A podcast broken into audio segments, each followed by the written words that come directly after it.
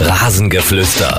Der sportliche Podcast von und mit Jens Umbreit und seinen Gästen. Gespräche, Meinungen, Hintergründe. Hallo Rasengeflüstergemeinde, schön, dass ihr dabei seid. Das wird heute eine längere, eine dynamische Folge. Der Stammgast ist mit dabei und wir sprechen auch mit Lemi, Stefan Lehmann, dem Ex-Capo von Dynamo. Der ist jetzt unter die Unternehmer gegangen. Also, es gibt einiges zu hören. Ich hoffe, ihr habt Spaß bei der neuen Folge. Los geht's. Ich hab, äh, muss ganz ehrlich sagen, ich habe sofort meine Nudeln zur Seite getan. Die kochten gerade, denn ursprünglich hatten wir eine andere Aufnahmezeit. Wir wollten erst später quasi anstoßen, aber dann äh, hieß es nein, jetzt schon. Äh, und damit habe ich alles stehen und liegen gelassen. Das mache ich eigentlich nur für einen Mann und der heißt Benny Kirsten. Benny, guten Abend. Aber das ist ja Wahnsinn, was du alles für mich machst. Da muss ich ja jetzt auch mal sagen, ich habe auch alles stehen und liegen gelassen für dich heute. ja, ich weiß. Ich weiß. Wir waren in den letzten Tagen immer in Kontakt und ich freue mich auch sehr, weil ich finde, es gibt ein bisschen was zu besprechen. Wir wollten ja unbedingt auch die Geschichte mit den äh, Fragen machen. Ähm, ich habe mich mit Lemi, also mit Stefan Lehmann, dem Ex-Capo von Dynamo unterhalten der ja jetzt unter die Kleinunternehmer gegangen ist. Und ich denke, wir sollten auch nochmal über das Topspiel in der dritten Liga äh, sprechen. Dynamo gegen Hansa Rostock. Und ähm, deshalb freue ich mich, dass es so vor Ostern noch geklappt hat. Wie ist die Ostervorbereitung bei dir? Ja, die ist natürlich dieses Jahr aufgrund der jedem bekannten Situation mhm. sehr dünn. Also ich, ähm, ja, wie letztes Jahr eigentlich, ja. Also okay. auf das Geringste minimiert. Obwohl es ja jetzt muss ich ja, ich habe ja wirklich äh, gute, gute Voraussetzungen. Ich bin jetzt nicht irgendwie gefangen in, in, in, einer, in einer Wohnung ohne Garten, ja, sondern ja, ja. ich habe ja zum Glück einen, einen, schönen Garten und da äh, macht es das alles ein bisschen einfacher. Ich kann aber jeden verstehen, der mit seiner Familie da äh, wirklich äh, in den besagten Räumen irgendwie seit Monaten und Wochen so ausharrt. Und das, äh, da fühle ich auch immer regelmäßig mit. Wir haben ja auch ein paar Bekannte, die direkt in der Stadt wohnen. Und ich habe ja früher auch in Dresden direkt gewohnt und ich weiß genau, dass das mitunter auch dann die Decke auch mal auf den Kopf fallen kann. Aber ich hoffe, ich, ich sehe da, ich sehe da einen ganz kleinen hellen Punkt am Ende des Tunnels. Ach, du Ein siehst den. Okay. Äh, ja, also ich, ich denke mal, es wird jetzt erstmal noch mal, es wird noch mal ein bisschen dunkler werden. Also ich gehe schon noch mal davon aus, dass wir wohl wahrscheinlich noch mal zwei, drei Wochen durchziehen müssen und richtig hm. die Arschbacken zusammenkneifen müssen und dass dann hoffentlich das Licht am Ende des sehr langen Tunnels kommt. Also ich sag ja, mal so, ja. 13 Monate jetzt schon äh, Corona. Also und ich, ich hatte. sag mal so, wenn du zurückguckst, siehst du kein Licht mehr. Nee. Nee, definitiv nicht. Und ich hatte auch kein Jahresabo für Corona abgeschlossen. Also das kann ich ganz Aber für Netflix. du wirst es nicht glauben. Äh, ich habe wirklich erst im vergangenen äh, März das erste Mal Netflix geguckt. Äh, ich hatte mich davor immer gewehrt, habe gesagt, nee, das brauche ich jetzt auch nicht noch. Und äh, ja, dann haben sie mich mit dem ersten Lockdown bekommen. Ich habe es aber auch nicht bereut, muss ich auch dazu sagen. Nee, muss ich, also ich muss, ich muss auch wirklich sagen, ich habe auch viel gelernt durch Netflix, weil viele Dokumentationen dann doch sehr, sehr mhm. interessant sind. Es war aber auch eine Menge Schrott dabei, aber meistens war das das, was also meine Frau sich rausgesucht hat zum Fernsehschauen. Ich hoffe, Sarah hört jetzt unseren Podcast nicht. Natürlich, die hat sogar die, die hat sich sogar das Merchandising gekauft, die ganze ganze T-Shirts und Mützenkollektion hatte. Also hört sie nicht. Ich denke doch, ich denke, es gibt noch kein Merchandising. Aber, äh, aber wahrscheinlich. Denke, wieso denn? Ich denke doch, ein großer Teil unserer Zuhörer sind Frauen. Benny, äh, da muss ich dich leider enttäuschen. Äh, wir haben mehr Männer oh. als Frauen. Und die, die okay. ja heute die Fragen gestellt haben, sind auch hauptsächlich äh, Männer gewesen. Ja, ich, hauptsächlich so. oder alle? Ich glaube fast alle. Ah, okay. Ja, tut mir leid. Fangen wir an äh, mit äh, dem, dem Topspiel am Sonntag, Dynamo gegen Hansa Rostock. Wer ist denn am Ostersonntag um 15.50 Uhr Tabellenführer in der dritten Liga, Herr Kirsten? Ich glaube, es wird Dynamo Dresden bleiben, einfach weil sie ähm, ja den Sieg und auch das Unentschieden äh, absolut erreichen können. Weil sie sehr konstant spielen. Das spielt zwar Hansa Rostock auch, aber ähm, mir gefiel Dynamo deswegen, weil sie häufig das, die Kontrolle im Spiel hat und vor allen Dingen auch gegen Mannschaften, die mit oben stehen Jetzt mal, wir nehmen, wir klammern jetzt das Spiel 60 München mal aus, äh, da mögen vielleicht die meisten so jetzt die Hände über den Kopf zusammenschlagen, aber aus einem bestimmten Grund, weil Dynamo hatte die Chance, genau wie in den letzten Monaten auch, mit einer Torchance 1-0 in Führung zu gehen und dann glaube ich, spielen sie auch 1-0. Mhm.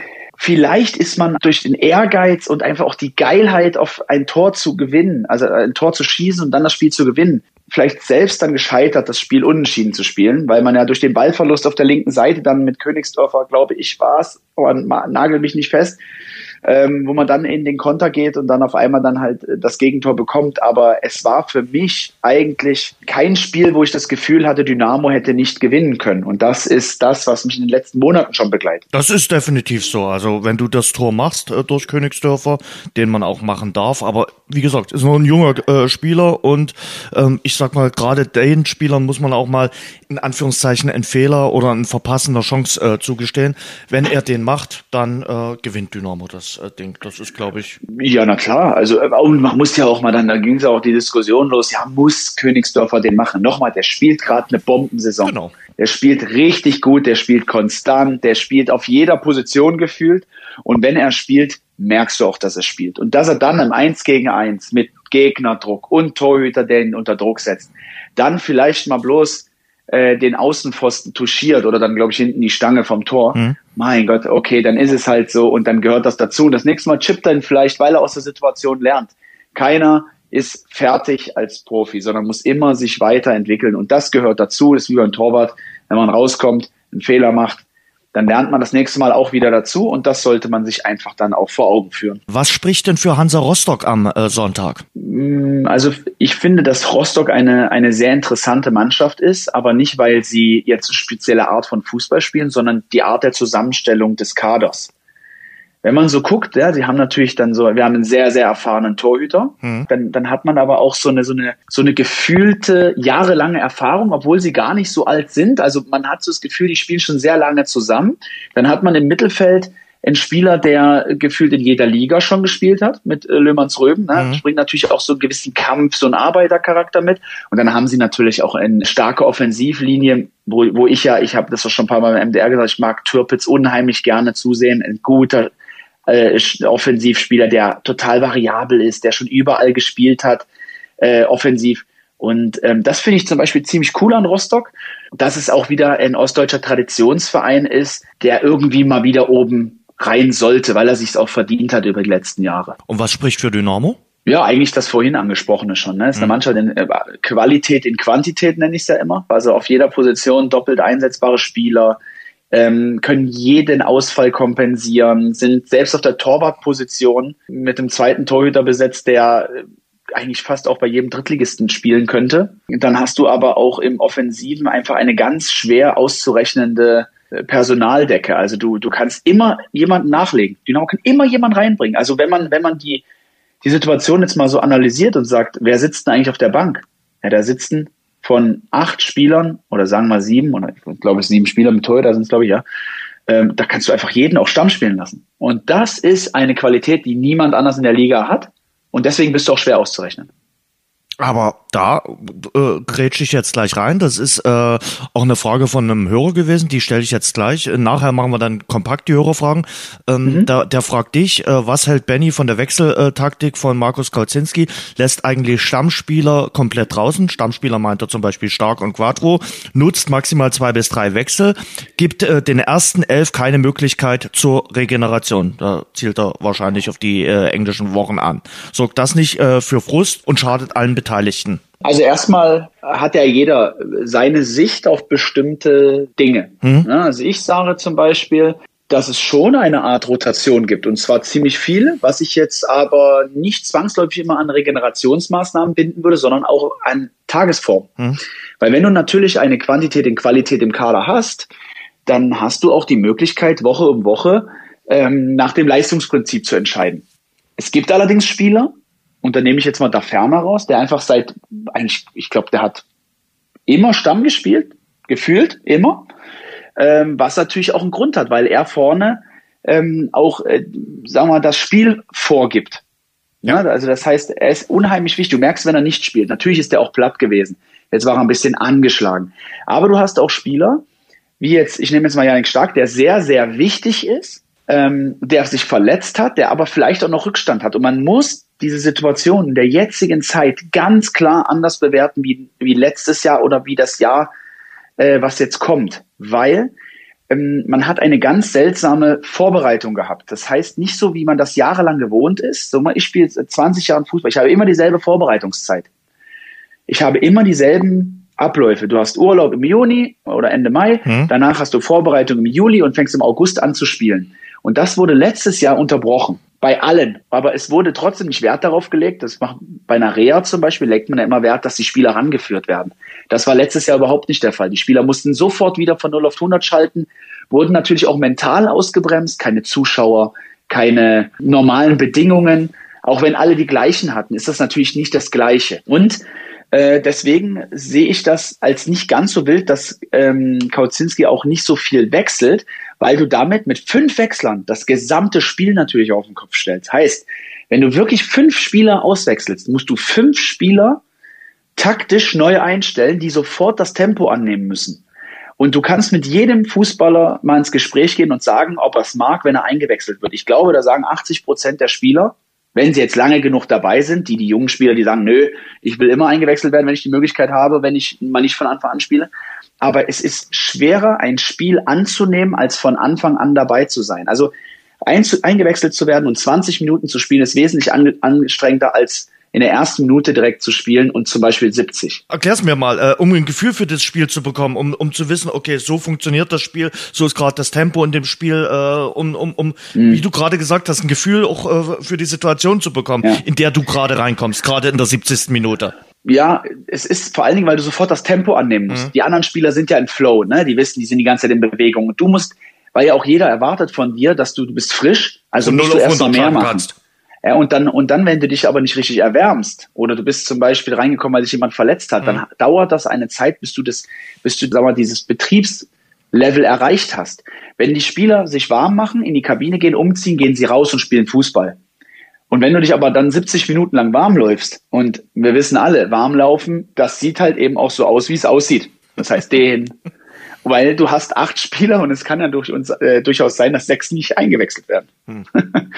und deswegen ist es nicht ganz so einfach und du bist echt außer Atem, wenn du zehn Minuten vor Schluss reinkommst und musst da richtig ackern. Hm. Das ist nicht ganz so ohne. Und ich sehe das Wechselthema als nicht so negativ an kann allerdings verstehen, wenn es von außen so aussieht. Zurück zum Spiel Dynamo gegen äh, Hansa Rostock. Du hast jetzt äh, die Ko Konstellation schon ein bisschen angesprochen. Du gehst damit davon aus, Dynamo spielt äh, unentschieden oder gewinnt. Wenn sie unentschieden spielen, könnte ja Ingolstadt noch eingreifen, die am Tag davor in Magdeburg spielen. Sprechen wir vielleicht auch später noch dazu. Da gehst du dann möglicherweise davon aus, dass Ingolstadt auch in Magdeburg nicht gewinnt. Richtig? Ja, es ist nicht so einfach in Magdeburg zu spielen. Gerade jetzt mit dem Hintergrund, dass sie jetzt auch wieder so ein bisschen Rückenwind bekommen haben, ein neuer Trainer, der scheinbar eine gute Wirkung hat. Und deswegen ähm, ist es kein Selbstläufer, aber natürlich, du musst alle drei im Blick haben. Das äh, ist zwangsläufig so, weil du willst ja am Ende irgendwie auch nicht Dritter werden. Die Top-Gruppe hat sich abgesetzt. Die drei machen es unter sich aus, oder? Naja, glaube ich schon. Ich glaube nicht, dass 60 äh, jetzt äh, nochmal so einen Aufwind kriegt und sagt, okay, äh, oder, oder das hinbekommt, diese Punktzahl aufzuholen. Das muss man ja immer nochmal sagen. Da müssen also fast schon alles gewinnen. Also das ist und irgendeiner müsste nochmal komplett abreißen lassen. Also ja, das und das glaube ich einfach nicht. Es wäre wirklich, ich glaube schon, Dynamo hat die Qualität, den Sprung jetzt zu machen am Wochenende, weil sie zu Hause auch äh, einfach irgendwie noch mehr Kontrolle ausüben, wenn sie gegen Top-Gegner gespielt haben. Das Hinspiel fand ich war eine Demonstration, dass äh, der Sieg damals. Äh, oh ja, das habe ich kommentiert, das Spiel. Das war Wahnsinn, ja. In, in, Hätte auch keiner gedacht. Nee, und das war eine sehr überzeugende Leistung. Absolut. Wobei man sagen muss, Hansa ist mittlerweile eine andere Mannschaft. Äh, haben sich im Winter dann auch nochmal verstärkt äh, von genau. dem erwähnten Türpitz und äh, sind natürlich aktuell auch gefestigt und haben auch keine ganz schlechte Ersatzbank. Äh, der ein oder andere Spieler muss sich beim Testspiel gegen Lübeck jetzt nochmal aufgedrängt haben. Also auch da scheint Jens Hertel die Qual der Wahl zu haben, wobei ich trotzdem sage, klar, wir sehen die Mannschaft jetzt äh, fast jedes Spiel. Dynamo hat schon den besten Kader. Also das, das muss man einfach mal so sagen. Das sagt ja auch jeder. Das hast ja. du ja auch von jedem gehört und jeden auch mitbekommen, dass jeder gerne so einen Kader haben würde oder nur einen von den Auswechseln. Das würde, glaube ich, schon reichen. Wie ist es mit dem Druck? Der eine oder andere sagt, ja, jetzt ist so, so ein bisschen Druck auf dem Kessel, weil äh, du könntest nach elende langer Zeit mal die Tabellenführung verlieren am äh, Wochenende. Und das willst du ja nun auch nicht. Wenn es ganz dumm läuft, aber bist du nach dem Spieltag genau, Dritter. Und da, sind wir, und da sind wir aber wieder bei dem Thema, Druck konnte Dynamo immer gut dieses Jahr. Schau dir Ingolstadt an, wo alle schon gesagt haben, hm, wenn sie hier stolpern, hm, das war eine Machtdemonstration. Ja. Dann haben sie gesagt, in Meppen, ah, hm, gegen Meppen, die haben ja auch Aufwind, aber mal komplett abgeliefert. Also das heißt auch immer, du musst ja auch überlegen, welches Gefühl löst du beim Gegner aus. Beim Gegner sagst du ja auch, der Gegner kommt erstmal zu dir und das ist ja, das ist ja, was wir jetzt nicht sehen können. Man redet ja immer in etwas hinein als als Außenwelt. Man sagt ja jetzt als ähm, Journalist, oh, stolpert Dynamo jetzt heute. Das heißt nicht, bleibt Dynamo Tabellenführer sondern einfach stolpert Dynamo heute über Saarbrücken zum Beispiel. So, das heißt dann, wenn man dann da stolpert, ah, der Journalist hat's, hat's äh, ja vorher schon beschworen. Ne? Dass es aber normal ist, dass man in der Saison nicht ohne Niederlage ist, das ist doch auch ganz klar. Es sind nur Ausnahmen, dass man im Verein so durchmarschiert wie Bayern München oder wie Viktoria Berlin in der Regionalliga. Ja, wo mhm. man einfach, wo man einfach kein Spiel verliert. Aber wir befinden uns ja auch in einem Fußball, eine dritte Liga ist ja leider extremst ausgeglichen, wo du auch einfach ein Tagesformspiel hast, wo eine Mannschaft auf einmal Zweitliganiveau hat und du aber nur Viertliganiveau. Das mhm. ist halt dann, so verlierst du das Spiel. Und wenn du aber jetzt siehst, ähm, dass Dynamo halt eben einfach auch immer wieder reagiert, wenn sie, wenn sie müssen, also auch dann nochmal eine Schippe drauflegt, dann ist das schon beeindruckend. Also auch Wien Wiesbaden, wo ich dann die ersten 20 Minuten so dachte, das ist ein, also eigentlich ist das eine geile Art und Weise zu zeigen, wir wollen dieses Spiel zu gewinnen, indem sie 20 Minuten lang einfach komplett Druck gemacht haben. Mhm.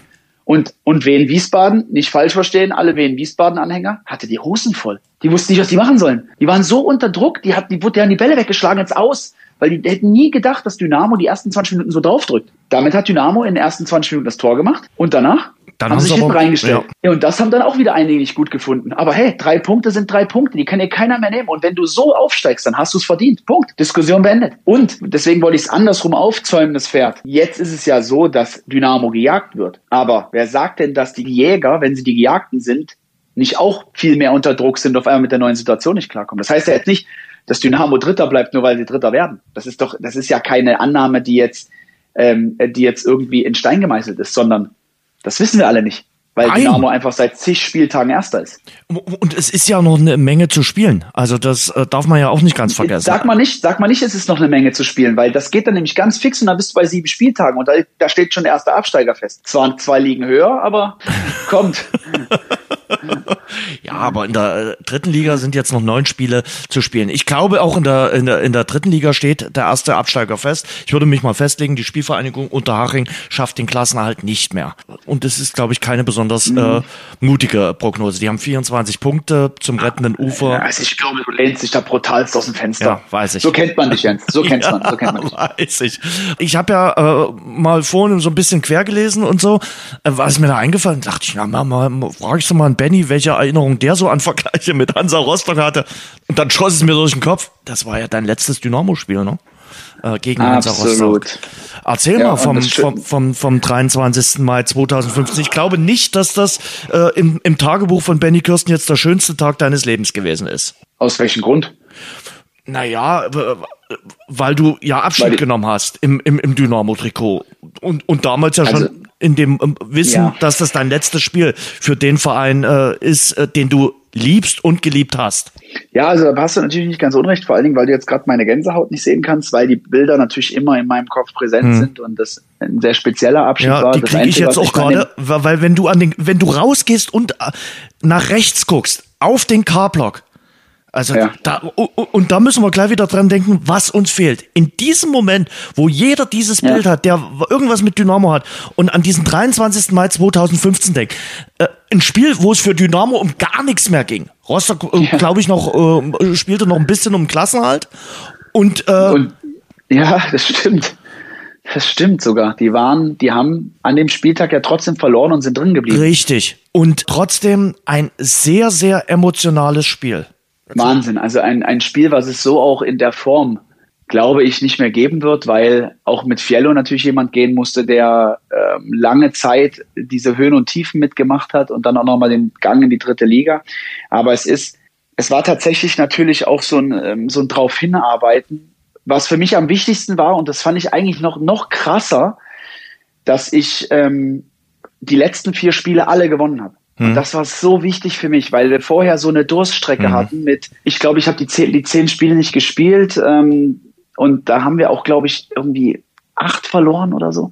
Ich bin mir nicht mehr ganz sicher. Auf jeden Fall, ich bin ja damals mit meinem Handbruch raus, da waren wir ja äh, gut dabei oben, aber für mich waren die letzten vier Spiele, dass wir die gewinnen konnten, die waren für mich eigentlich nochmal so ein, so ein ganz wichtiger Moment, dass man mit vielen Dingen auch, und das habe ich damals gelernt, dass auch eine einzige Position für das Spiel extremst eine Veränderung ja einfach zeigen kann. Ne? Also wenn du, wenn du vorher so viel verlierst und plötzlich wechselst du bloß eine Position, du gewinnst vier, dann hat das vielleicht schon was mit dir zu tun. Und da war ich sehr, sehr stolz drauf. Ich war aber auch stolz drauf, dass ich nochmal Kapitän sein durfte, die zweite Halbzeit, wo dann Hardy ausgewechselt wurde. Das war ein ganz, das, das mag vielleicht nur ein ganz, ganz kleines Rädchen gewesen sein, aber auch dann meine Tochter ist mit mir auf dem Feld gewesen, der Neffe von uns, also von Sarahs Familie ähm, der Schwester, der Sohn, mit dem, mit der Choreografie, wo, wo sogar Rauch gezündet wurde, was für mich sogar noch besonderer war, weil einfach zwei, zwei Jungs oder zwei, zwei Fans da äh, Stadionverbot riskiert haben, nur damit da Rauch hochkommt und ähm, das geteilte Trikot. Und das einzige, der einzige Wunsch, den ich hatte, war, dass ich gerne von Ralf verabschiedet werden möchte. Das war eigentlich der einzige Wunsch, weil er mich damals geholt hat und er sollte mich dann auch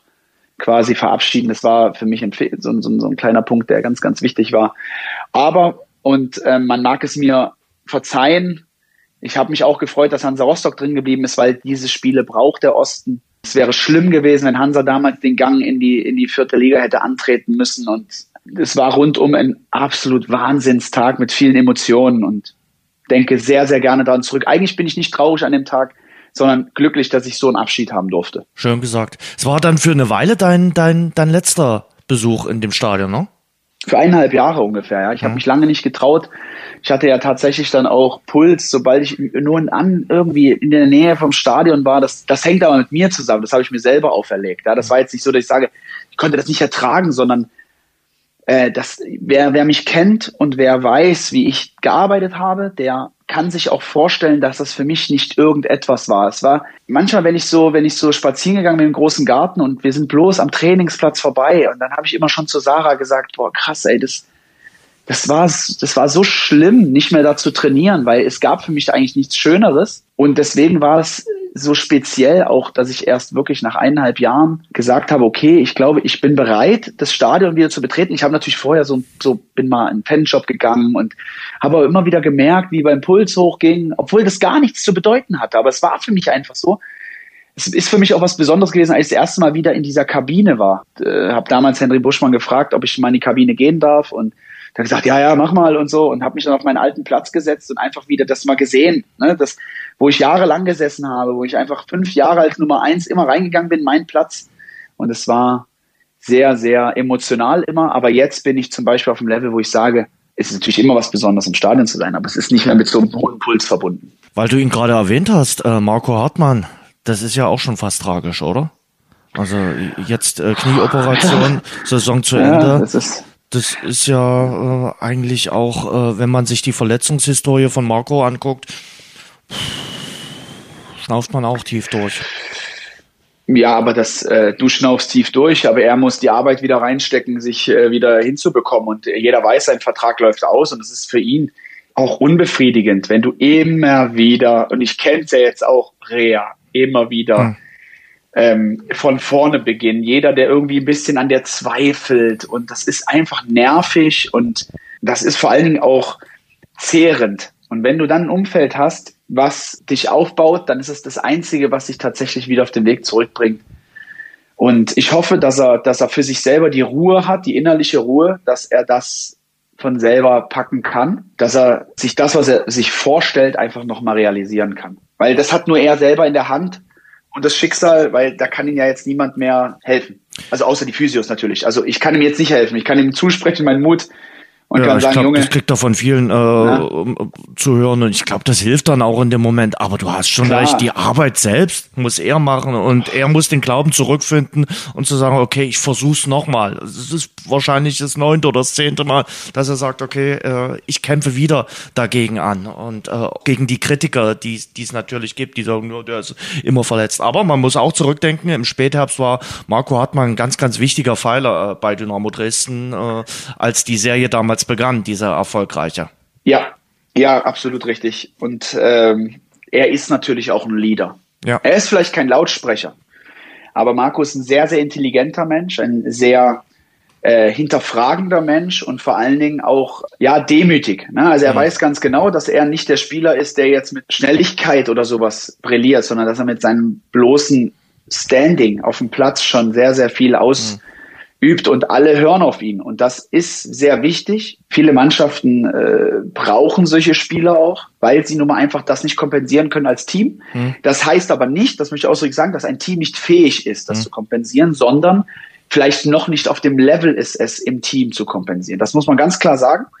Weil nicht, dass einer jetzt sagt, ja, Dynamo hat keine Führungsspieler, das stimmt nicht. Aber manche müssen hineinwachsen und orientieren sich an anderen Spielern. Und deswegen ist es ähm, umso wichtiger, dass du solche Spieler auch immer in deiner Kadernähe hast. Auch selbst wenn sie nicht spielen. Janik Stark zum Beispiel ist ganz wichtiger Spieler, auch auf der Bank. Auf jeden Fall. Also äh, gerade wenn du eine Mannschaft hast, wo viele jüngere Spieler auch dabei sind, die sagen, okay, sie müssen sich ihre Sporen noch verdienen, die viel zum Einsatz kommen. Aber Erfahrung ähm, äh, ist eben auch nicht äh, zu ersetzen. Da bin ich ganz bei dir. Ja. Wusstest du eigentlich, äh, gegen welchen Verein du am meisten und am häufigsten in deiner Karriere gespielt hast? Das habe ich nämlich in dem Zusammenhang mal nachgeschaut. Oh.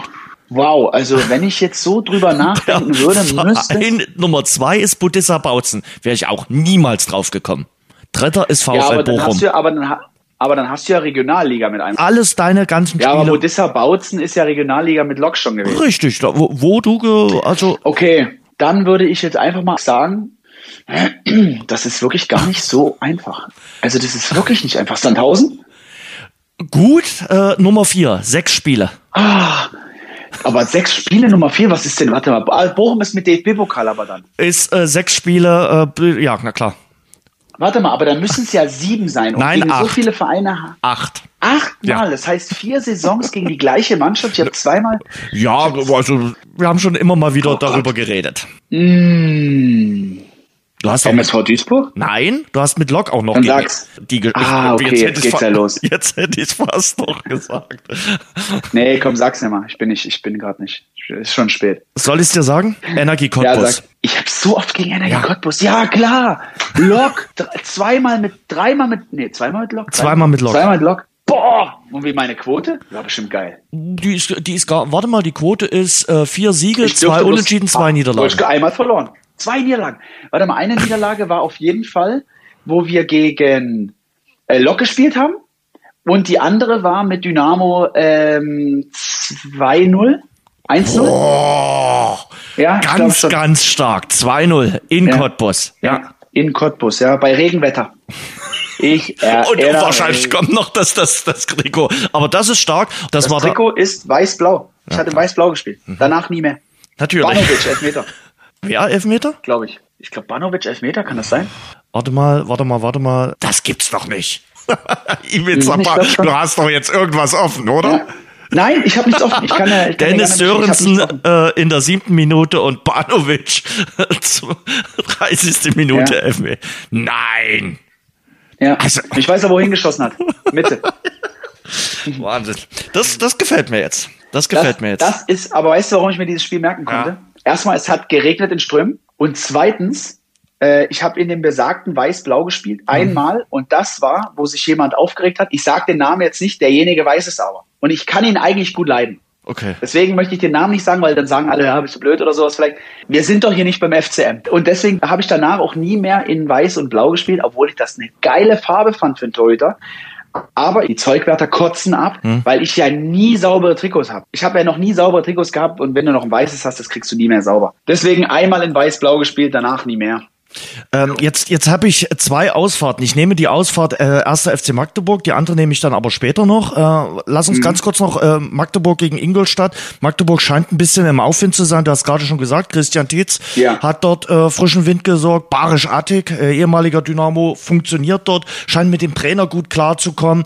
Ähm, und das ist noch nicht ein Spiel, wo Ingolstadt sagen kann, okay, die drei Punkte haben sie ganz sicher. Sie gehen, fahren als Favorit dorthin, aber äh, ja. das ist noch nicht äh, ein Sieg, den sie fest einplanen können. Kannst du ja eh nicht in der dritten Liga, hatten wir oft schon das Thema. Ne? Du kannst keine Siege einplanen. Das geht einfach nicht, weil wenn du da nur ein Prozent äh, dich von, von mental äh, da ent, entfernst, dann müssen schon, da muss schon ein anderer dein Prozent auffangen. Hm. Aber das ist es ist natürlich klar, die haben Rückenwind. Ich, ich bin aber immer sehr vorsichtig, was, was solche Aussagen angeht, wie, ja, der Trainer hat da jetzt in irgendeiner Weise äh, eine Aktie dran oder der und der Spieler, weil du damit den Rest irgendwo so ausklammerst und mhm. den so ausschließt. Ich finde schon, es gibt manchmal Trainer, die haben eine, eine sehr ruhige Art und erreichen damit genau das, was die Mannschaft braucht. Fußball spielen können die. Ja, also ein, ein Barisch Artig, brutal guter Fußballer. Ja Aber warum schafft er es nur nicht, überhaupt gar nicht jetzt mit einer Bewertung beim FCM gegen Abstieg zu spielen? Warum nur da hm. und nicht bei FC Heidenheim oder so, ne? In der zweiten Liga, weil einfach da vielleicht ein Trainer in spezielle Art und Weise dem Spieler gegenüber zeigen muss und dem sagen muss, hey Junge, ich brauche dich vielleicht auch. Und vielleicht kitzelt dann man einen bestimmten Prozentpunkt raus. Ne? Oder, oder da gibt's auch den Stürmer, der tagelang nicht trifft. Dann kommt ein Trainer, der sagt, Junge, mach doch mal das und das. Und auf einmal funktioniert das. Dann sage ich, wow, krass, der hat den hingekriegt. Nochmal, es ist jetzt nicht, ich weiß jetzt nicht, äh, das ist nur, ich habe jetzt Barisch Artig einfach nur so genommen, weil es jetzt gerade, weil du es angesprochen hast. Ja, manchmal ist das einfach so. Aber es gibt dann so eine Linie, die gleichen Mannschaften können ein Jahr später beschissen spielen. Hm. Gibt's? Ne? Manchmal passt einfach der Deckel nicht zum Topf. Oh, das ist äh, jetzt aber auch schon nah an der Phrase, mein Lieber. Was ich dich äh, noch fragen wollte, hast du schon 30 Momente in 30 Jahren geschaut, die Dynamo-Serie, wo äh, Papa Kirsten äh, dich ja äh, über den grünen Klee lobt? Da musste doch auch eine Gänsehaut ja, gekommen ja. sein, oder? Also erstmal hat mich das ganze Video schon geflasht, weil ich finde, dass äh, ich glaube, da sind so einige Grundsteine gelegt worden, auch bei mir in meinem Kopf. Ja, also die Frisur, gerade was die Choreo angeht. Die, die Frisur, ja, hört doch mal auf, die Frisur, hört doch. Ich habe schon, also ich muss, ohne jetzt, weil ich eine Dynamo-Vergangenheit habe, ich möchte das jetzt als neutraler, ich sage, jeder sollte sich diese 30 Momente in 30 Jahren angucken. Ja. Nicht diese Folge, sondern das ganze Format. Ich finde, das ist in so einer Zeit wie jetzt sowas von wichtig, diese Dinge zu machen, weil man damit diese ganze Flamme am Lodern hält. Und ich gucke mir das so gerne an, diese alten Sachen, diese ganz alten Momente, diese Szenen. Ey, das ist sowas von cool. Das sollte eigentlich jeder Verein machen. Ja. Weil genau damit lässt du alles leben. Es ist alles immer mit so viel Energie gefüllt. Und deswegen auch dieses Abschiedsspiel, es war einfach wieder so präsent. Und ja, Mann, ich wurde eingewechselt. Ich sehe aus wie der letzte Lappen. Blonde Haare. Ey, aber damals war das cool. Ich weiß also wirklich, ich Jens, du hast damals noch, Jens, du hast damals noch einen Zopf. Du hast so einen Zopf nach hinten gebunden. Da finde ich, ich finde bestimmt auch noch ein Bild, wo du mit so einem Zopf ja, rumläufst ja, bei dem schön Spiel. wär's, schön wär's. Ich ja, hatte damals schon wenig Haare. Das machst du jetzt auch ja, nicht wieder weg. Ich finde, ich finde 100% ein, Bild, wo du einen Zopf hast. Aber so, es war ein großer weißt du, Abend, oder?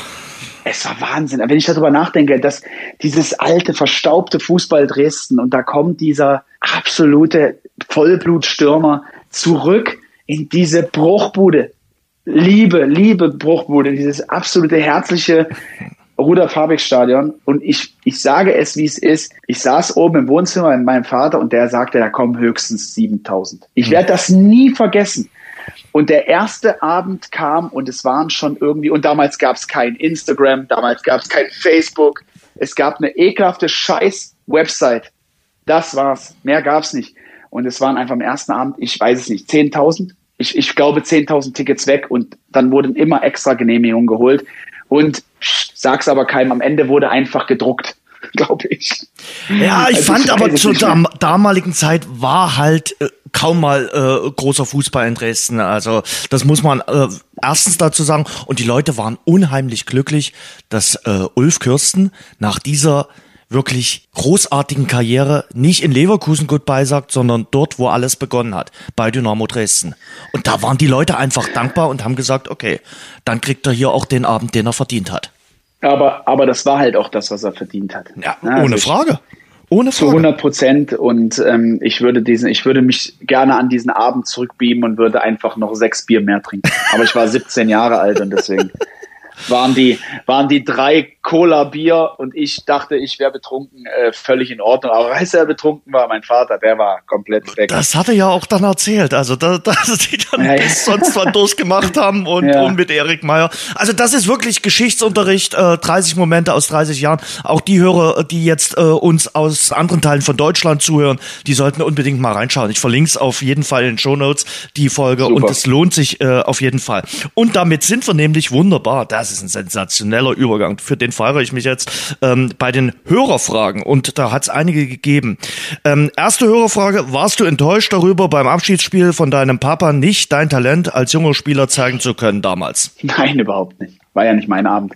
Und äh, ich war froh, überhaupt ein Teil davon zu sein. Ich war ja damals noch ein kleiner, mickriger U17-Torhüter bei Bayer Leverkusen. Der hätte nie geträumt, das erleben zu dürfen, was ich heute als meine Karriere beziffern darf, weil es war nicht immer so einfach.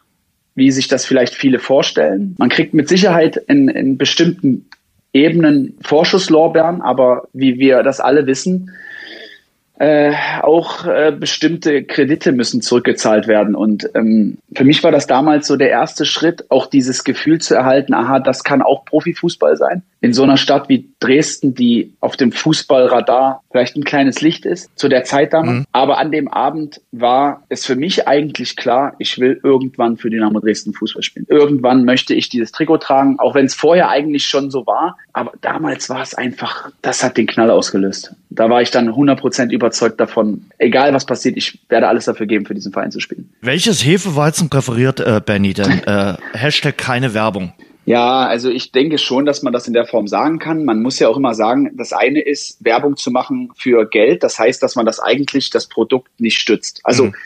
Ja, also wenn ich ein Adidas T-Shirt anziehe, mhm. oh Gott, jetzt habe ich es laut gesagt. Oh Gott, ähm, dann, dann mache ich das, dann ziehe ich das ja an, weil es ja. mir gefällt und nicht, weil da irgendwie Adidas sagt, hier, ich gebe dir 1000 Euro. Und ähm, für sowas sind dann auch gerne Influencer zu haben. Ich bin dann eher der Typ, wenn ich von was überzeugt bin, dann mache ich auch gerne Werbung für Lau, weil die einfach mich damit gekriegt haben. Also meine Weizenbiere sind, also ich, ich, ich habe drei Top-Weizenbiere. Wenn ich die trinken kann, dann äh, trinke ich sie auch. Also wenn ich sie bekomme, trinke ich sie auch.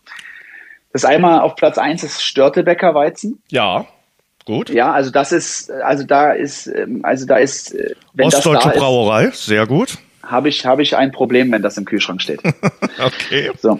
Das zweite ist das Gutmann-Weizen. Das ist eine Privatbrauerei aus Bayern, mhm. was äh, nicht jede, jeden Getränkemarkt beliefert. Und das dritte, muss ich jetzt auch sagen, ist erst vor kurzem tatsächlich in meinen Fokus gerückt, als mein Vater diesen Kasten mitgebracht hat, und zwar Jakobs Weizenbier. Okay, das kenne ich noch gar nicht. Ich finde es ab, ja, und ich finde es aber sehr, sehr schön, dass man halt eben einfach auch so kleine Brauereien mal so einen Push gibt, weil mhm. äh, die eine geile Arbeit abliefern, aber gar nicht dieses riesengroße Marketing aufwenden, sondern wirklich eine ganz homogene Entwicklung durchmachen. Sind aber schon seit 50 Jahren oder so auf dem Markt, ja. Machen aber, also kann ich nur empfehlen und wenn nicht, dann sollen Sie mir bitte gerne schreiben bei Instagram und sich auslassen. Aber ich sage, bei diesen drei Weizenbieren wird niemand mir schreiben und sagen, ey Benny, das war totaler Rotz. Nächste Hörerfrage. Was war dein größter sportlicher Erfolg? Ähm, persönlich oder Mannschaft? Ach, ich würde jetzt einfach mal persönlich sagen. Das steht jetzt nun nicht dabei, also ich kann jetzt nicht mal zurück. Ja, also wir können ja, also ich finde es ja immer wichtiger. Ich habe mich immer als als Ganzes gesehen mit einer Mannschaft. Hm. Deswegen werde ich das teilen. Ich werde sagen, mein Mannschaftserfolg war klipp und klar immer der Aufstieg. Mhm. Es war, weil, weil die Mannschaft eine Mannschaft war. Wir waren Typen. Ja, das zum einen. Aber mein persönlich größte Dinge sind viele Sachen. Ich hatte mal vor, vor etlichen Jahren ja, als ich so jung war, ja, als ich so jung war, 16, 17, habe ich mir mal so eine Zielliste geschrieben, so eine Meilensteinliste. Und da war es zum Stand so was drauf wie Rekordspieler bei Dynamo werden und all das, was ich mal erreichen wollte. Einfach um für mich, den Zettel habe ich auch noch zu Hause, und ähm, da stand mal drauf, ich will der beste Spieler der zweiten Liga werden. Und das war da kannst du einen Haken damals. Ja.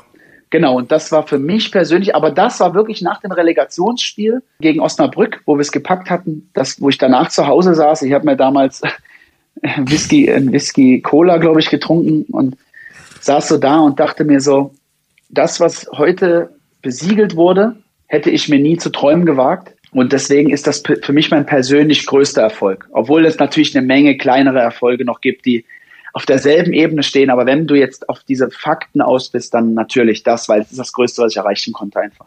So, jetzt werden die Fragen äh, äh, etwas äh, differenzierter und ich glaube auch ein bisschen äh, schwieriger. Bei Borussia Dortmund wird aktuell viel über die Torhüter spekuliert. Wie wichtig sind ja. aber Torwarttrainer, Benny? Wer sind die besten Torwarttrainer? Äh, Torwarttrainer sind fundamental wichtig, äh, weil sie eine Auswirkung auf die Torhüter direkt haben. Das heißt, eigentlich befinden wir uns dort bei Spezialtrainern. Spezialtrainer bedeutet, du hast eine kleine Gruppe von Spielern, die halt eben das benötigen. Torhüter sind immer abgekoppelt von einer Mannschaft. Die sind auch nicht zu bewerten mit einer Mannschaft, ja, weil die müssen, das sind die einzigen, die die Bälle in die Hand nehmen können. Außerhalb des Spielfelds natürlich auch der Einwerfer, aber die Torhüter sind nun mal die einzigen, die ihre Hände benutzen dürfen. Deswegen sind wir anders zu bewerten. Und ich sage trotzdem, dass Torhüter natürlich nicht der Nabel der Welt sind, aber ohne Torhüter geht's nicht. Jeder Verein, auch jeder Jugendverein, muss zumindest einen Trainer haben, der eine Torwarttrainerausbildung hat, aber jetzt nicht so eine, so eine, so eine A-Lizenz, sondern eine Torwarttrainer-Ausbildung für Jugendtorhüter, weil du damit extrem viel rausholen kannst. Und du hast halt eben auch eine professionelle Ausbildung dieser Position, wo du natürlich als Übungsleiter eine Mannschaft trainieren kannst, aber in der Regel nicht einen Torhüter. Ja, und deswegen ist es wichtig, jeder Verein sollte mindestens einen haben, auch kleine Vereine. Investiert das Geld da rein, weil es wichtig ist. Ich glaube, wir haben in Deutschland eine Menge guter Torwarttrainer. Ich bin allerdings sehr klassisch ich will ja natürlich auch mal Torwarttrainer werden, wenn es mein Körper zulässt, weil dafür muss man fit sein. Das ist anders wie bei, bei Mannschaftstrainern. Mannschaftstrainer können auch Sportinvaliden sein oder auch mal ein bisschen übergewichtig. Das klappt beim Torwarttrainer nicht. Mhm. Ja, also wenn ich mir zum Beispiel jetzt äh, David Deldel ansehe, ja, mhm. das ist halt noch, der ist eine Maschine. Mhm. Also der ist richtig, siehst du dem auch an, der ist stabil, der ist noch gut in Form, ja, klar, der, wenn man älter wird, da haben alle so ein bisschen, aber das sind solche Torwarttrainer, wo du auch siehst, ja, die sind im Saft und das müssen sie auch sein, weil wir schießen jeden Tag, wir flanken und wir müssen halt auch ein bisschen mitmachen auch zum Teil. Deswegen ist es wichtig, dass man körperlich auch fit ist. Ich nehme jetzt mal ein Beispiel raus. Äh, der Torwarttrainer von Bayer Leverkusen ist der David Thiel. Mhm. Den halte ich für den Top 3 Torhüter-Trainer Deutschlands. Erstmal, weil ich ihn kenne, schon privat kenne und eine Menge mit ihm mich auch austausche und immer wieder merke, dass er einfach das verstanden hat, worum es geht beim Torhüter. Mhm.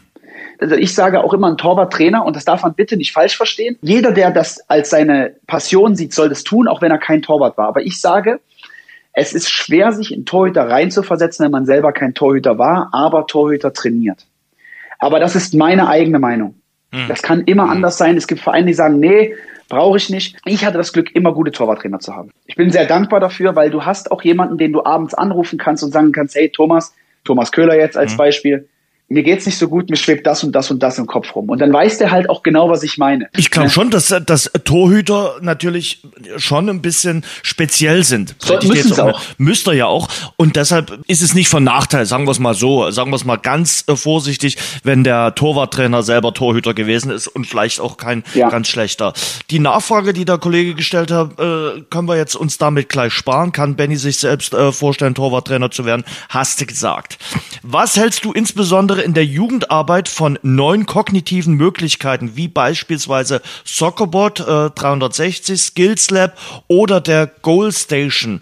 Ähm, Akademien wie äh, die der Bayern oder von Salzburg nutzen derartiges. Ich finde solche Methoden ähm, grundsätzlich nicht verkehrt.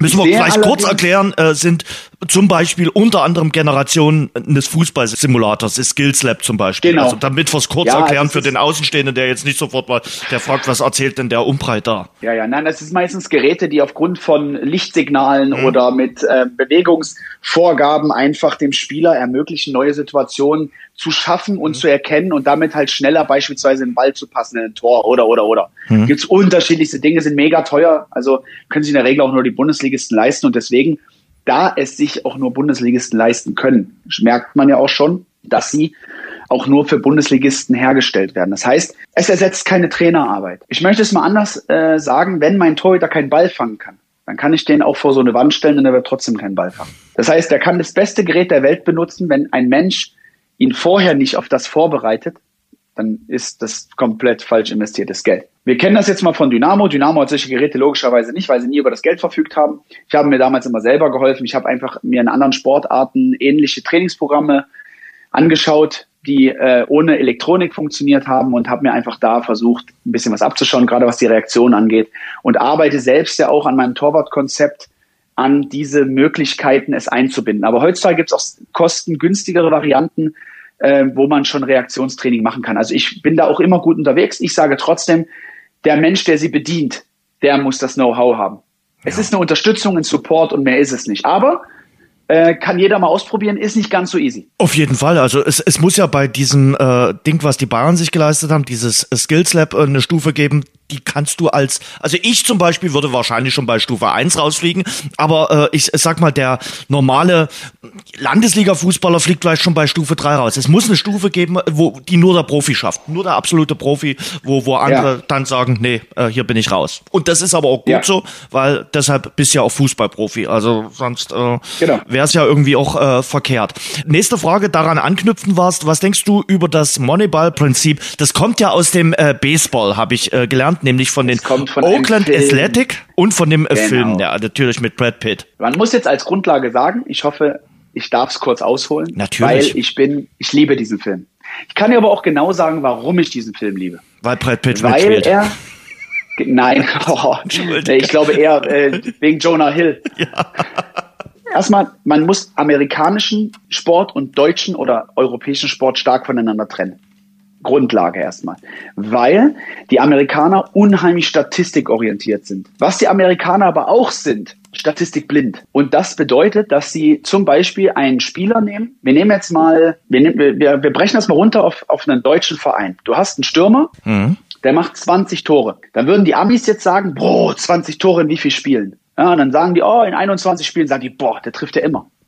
So, und jetzt aber und das ist das, was die Oakland A's gemacht haben. Die haben einfach gesagt, ja, das klingt zwar gut, aber wir können den nicht bezahlen, weil der wird wahrscheinlich 20 Millionen kosten, gesponnen. Ne? Und jetzt ist es so, jetzt kommt in ihr Prinzip, dass sie nach Statistiken gehen. Was benötigen wir eigentlich und wie bekommen wir für das, was wir haben, die größtmögliche Effizienz? Zum Beispiel irgendjemanden, der zum Beispiel einfach vielleicht immer nur eine Base weiterkommt, aber dafür am Ende halt eben durchkommt. Und der würde vielleicht durch das normale Raster der großen Vereine fliegen, weil der vielleicht keine Home Runs macht. Aber dafür kommt er ganz wie so ein kleines Eichhörnchen trotzdem zum Ziel. Und wenn man das dann multipliziert, kann man, wenn man die richtigen Spieler für sein Spiel hat, auch erfolgreich sein. Ich sage jetzt mal ein ganz geiles Beispiel, was auf, auf Dynamo Dresden sogar noch runtergebrochen wird. Die Mannschaft von 2015 und 2016 war für mich eine, eine Moneyball-Mannschaft. Warum? Weil sie auf Spieler gesetzt hat, die sehr billig waren. Das heißt jetzt nicht, dass sie billig waren der Qualität, sondern sie waren sehr kostengünstig, haben aber für das, was Dynamo Dresden brauchte, eigentlich das Dreifache an Gehalt verdient. Verstehst du, was ich meine? Mhm. mhm. Zum Beispiel, wir nehmen jetzt mal so einen Spieler wie Eilers. Warum hat man Eilers irgendwie vorher nie in die zweite und dritte Liga geholt, weil der vielleicht aus irgendwelchen Gründen irgendetwas nicht konnte. Aber Dynamo konnte was in dem rausholen, was vorher keiner geschafft hat. Und man hat ihn für einen sehr günstigen Preis gekriegt, wenn man überlegt, dass er 40 Tore gemacht hat in zwei Jahren. Ne? Das heißt, da war so dieses Moneyball so ein kleines bisschen zu sehen. Und man hatte natürlich auch Glück. Das kommt noch dazu. Weil man natürlich auch Spieler geholt hat, die vielleicht bei anderen Vereinen gar nicht auf dem, auf dem Radar waren. Und auf einmal kommen die halt und haben halt eben einfach die Chance gekriegt, waren über ihrem Zenit drei, vier, fünf Spieler davon und die haben funktioniert. Und deswegen bin ich ein Freund von Moneyball, weil man sollte nicht nur nach reinen Körpermaßen oder, oder, oder einen Spieler abstempeln. Und da rede ich ja nochmal eins aus meinen eigenen Erfahrungen, dass auch ein kleiner Torhüter ein guter Torhüter werden kann. Frag noch bei aber der würde Sommer. Bei, und der würde bei, bei anderen Vereinen aber durchs Raster fallen, weil, er, weil die vielleicht sagen, ja, wir, wir holen erst ab 1,86 Torhüter. Also äh, Moneyball ist äh, auf jeden Fall eine Sache, der du was abgewinnen kannst. Also dort spielen Absolut. dann weniger äh, irrationale, subjektive und emotionale Motive eine Rolle, sondern äh, eher die wissenschaftlichen und vor allen Dingen die äh, statistischen äh, Kriterien. Was hältst du von der Idee, dass Dynamo jeden Spieler im Nachwuchs im Umkreis von 80 Kilometern kennt und mit Datenanalyse auf einen Pool zugreifen und die talentiertesten Spieler gezielt mit dem Heimatverein ausbildet? Beispielsweise Ajax arbeitet zum äh, Beispiel im Umkreis äh, mit 30 30 Scouts auf Bolzplätzen. Also erstmal würde ich einen Hut davor ziehen, wenn es funktionieren würde. Aber ich glaube, du kriegst gerade äh, mal in 80 Kilometer ähm, kriegst du vielleicht, äh, hast du vielleicht eine Datenanalyse, aber da grasen eben auch andere Vereine. Jetzt muss man dazu sagen, dass wir bei Ajax Amsterdam natürlich eine ganz andere äh, ökonomische Situation haben, Schön ausgedrückt. Ajax Amsterdam, Ajax Amsterdam sicherlich und das ist gut, das ist absolut gut, aber sie können es. Wenn sie 100 Millionen haben, stecken sie nun mal einfach 50 Millionen in die Jugend. Ja. Weil sie wissen, mit einem einzigen Spieler ja. können wir diese 100 Millionen verdienen. Und das ist richtig, aber nur in einem bestimmten Level. Das heißt, du kannst nicht immer 100 Millionen reinhauen, weil irgendwann haben die alle vergoldete Schraubstollen, das willst du ja auch nicht haben. Aber sie schaffen ein Alleinstellungsmerkmal gerade in diesem Scouting.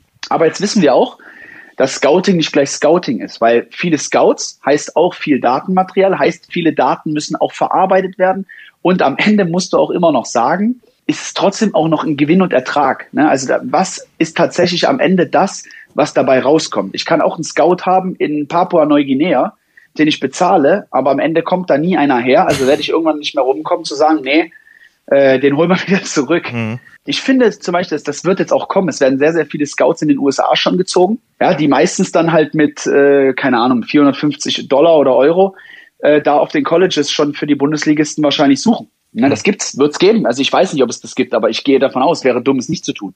Weil die Amis äh, einen riesen Vorteil haben, die bilden ihre, ihre Absolventen, ihre College-Absolventen schon im Athletikbereich extrem auf allen äh, Disziplinen aus. Mhm. Das heißt, die bilden eigentlich, gucken wir uns jetzt mal mehr Holmes, der konnte viele Disziplinen, weil die das ausbilden. Das sind so, da nennt man irgendwie Mehrballspieler, glaube ich, oder so. Ich weiß nicht, aber die, die haben auf jeden Fall mehr Sportarten und dann müssen sie sich für einen entscheiden. Und das, das bilden die halt eben athletisch schon vorher aus. Ja, Kollege Holmes hätte Baseballspieler äh, auch werden können. Genau, aber der Vater war Baseballspieler, mhm. das glaube ich, das, ja. deswegen glaube ich, ne? Ja.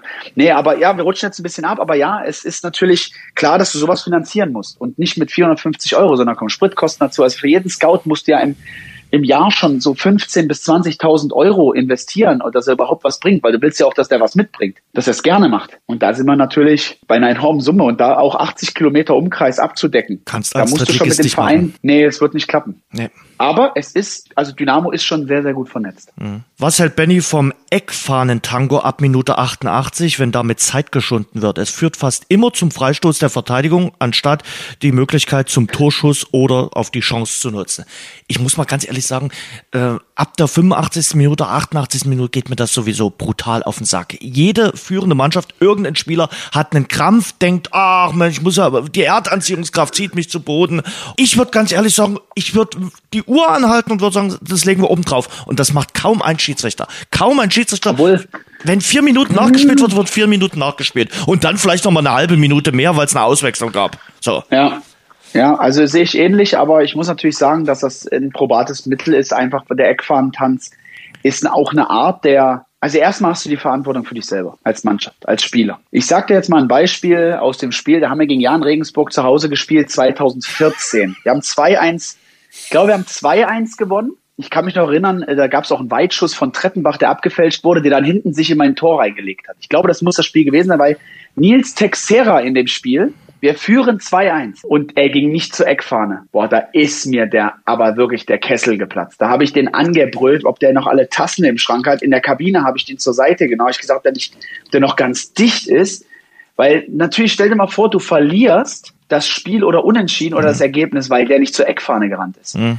Boah, also das muss ich sagen, bin ich leider ein Freund von. Ich glaube, ich weiß nicht, ob bei Text da oben irgendein Draht durchgebrannt ist, aber der wollte dann auf einmal nochmal aufs Tor rennen. Vielleicht gehst du zu dieser scheiß Eckfahne, weil es ist natürlich auch klar, du willst das Spiel gewinnen.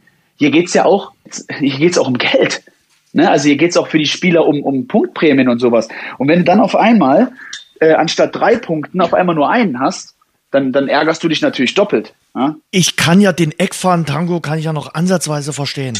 Aber äh, dieses, ja, dieses, dieses äh, Schinden von Zeit auf den Boden legen, oh, das. Ja, habe ich auch nicht gern gemacht als Torhüter. Bin ich auch immer, habe ich auch immer mich dran gehalten, dass ich jetzt nicht irgendwie. Ich finde es unfair, auch so. Also Wenn du dich bei einer Parade in der Nachspielzeit nochmal hinwirfst und sagst, okay, ich habe den Ball gehalten, dann ist das auch noch okay. Aber dieses, ja, dieses aber dann, da ist auch Verletzung vortäuschen. Oh, Benny, ja, das, das ist scheiße, aber so. ich habe ja auch manchmal so, weißt du, der Stürmer verliert den Ball, dann nimmst du den an und du wartest, bis der Stürmer kommt. Ja. Und dann nimmst du den so in die Hand. Da habe ja. ich auch immer gesagt, Junge, es tut mir so leid, aber du weißt, wie es ist. Sagt der Benny, keine, ach komm, mach dir keine Gedanken. Ja. Also da ist man dann, da, sind, da wissen die auch, dass das so läuft. Mhm. Es gab auch den einen oder anderen Spieler, der hat auch schon mal zu mir gesagt, oh, hoffentlich pfeift er gleich ab. Mhm. Gab es auch schon. Echt? Also, Nennt keinen ja, Nächste Hörerfrage. Darf ich deinen Weihnachtspullover haben, Benny? Ich fand dich und deinen Vater so unheimlich scheußlich darin, äh, dass ich ihn haben möchte. Ähm, naja, das Problem ist, das Hemd ist ein Maßhemd. Also, ich muss jetzt ganz ehrlich sagen, wenn er mir seine Adresse gibt, ich, der kriegt das Hemd, der, der, kriegt das Hemd, aber dafür muss er mir seine Adresse über dich geben. Okay, na gut. Ja, wir mit Direktnachricht äh, über übers Rasengeflüster kriegen. Soll er machen? Hemd, muss ja. er sich bei dir melden? Dann muss, also so viel muss jetzt sein. Dann kriegt das unterschrieben zugeschickt. Wow. Benny. Aber äh, weißt du, was du hier mit lostrickst? Äh, da fragt der Nächste, ach Mensch, ich möchte von Benny Nein, das gibt's nicht mehr, nur das Hemd jetzt. Nein, der Erste ist der Erste, der Zweite okay. ist der Zweite, Zweite okay. Okay. ähm, ich habe mich äh, mit äh, Stefan Lehmann äh, äh, unterhalten. Das ist ähnlich wie bei dir. Ich glaube, es sagt niemand Stefan Lehmann. Genauso wie bei dir kaum einer Benjamin Kirsten sagt. Besser bekannt als Lemi und der ist jetzt unter die Unternehmer gegangen. Du hast ja schon bei ihm vorkosten dürfen, ne? Nein, ich habe dreimal schon bestellt und ich kann es jedem empfehlen. Okay. Das ist kein Scheiß. Nicht, dass es irgendwie, weil ich den gut kenne oder weil ich mit dem, äh, mit dem Stefan gut kann, sondern weil das überraschend gut war. Nicht, dass es, nicht, dass es vorher nicht zugetraut? War. Nein, aber es ist halt eben einfach was Neues mhm. und ja, ich kenne den Lemi jetzt schon, den Stefan, schon sehr lange. und ich dachte mir immer so, ich weiß, dass er Koch ist, ja. aber ich wusste nie, wie gut. Und deswegen war ich so überrascht, dass es wirklich sehr, sehr gut war und vor allen Dingen sehr professionell. Und das gefiel mir. Darüber haben wir geredet, äh, mit dem Stefan oder besser bekannt dem Lemi, dem Ex-Capo von Dynamo. Unser Interview. Der Lemi, Stefan Lehmann, äh, wie er mit normalem amtlichen Namen heißt, ist in der Leitung. Lemi, wie darf man dich denn aktuell eigentlich bezeichnen? Unternehmer, Koch, Buchautor, Fußballfan, Ehemann, Vater? ähm, ganz normaler Typ, würde ich sagen.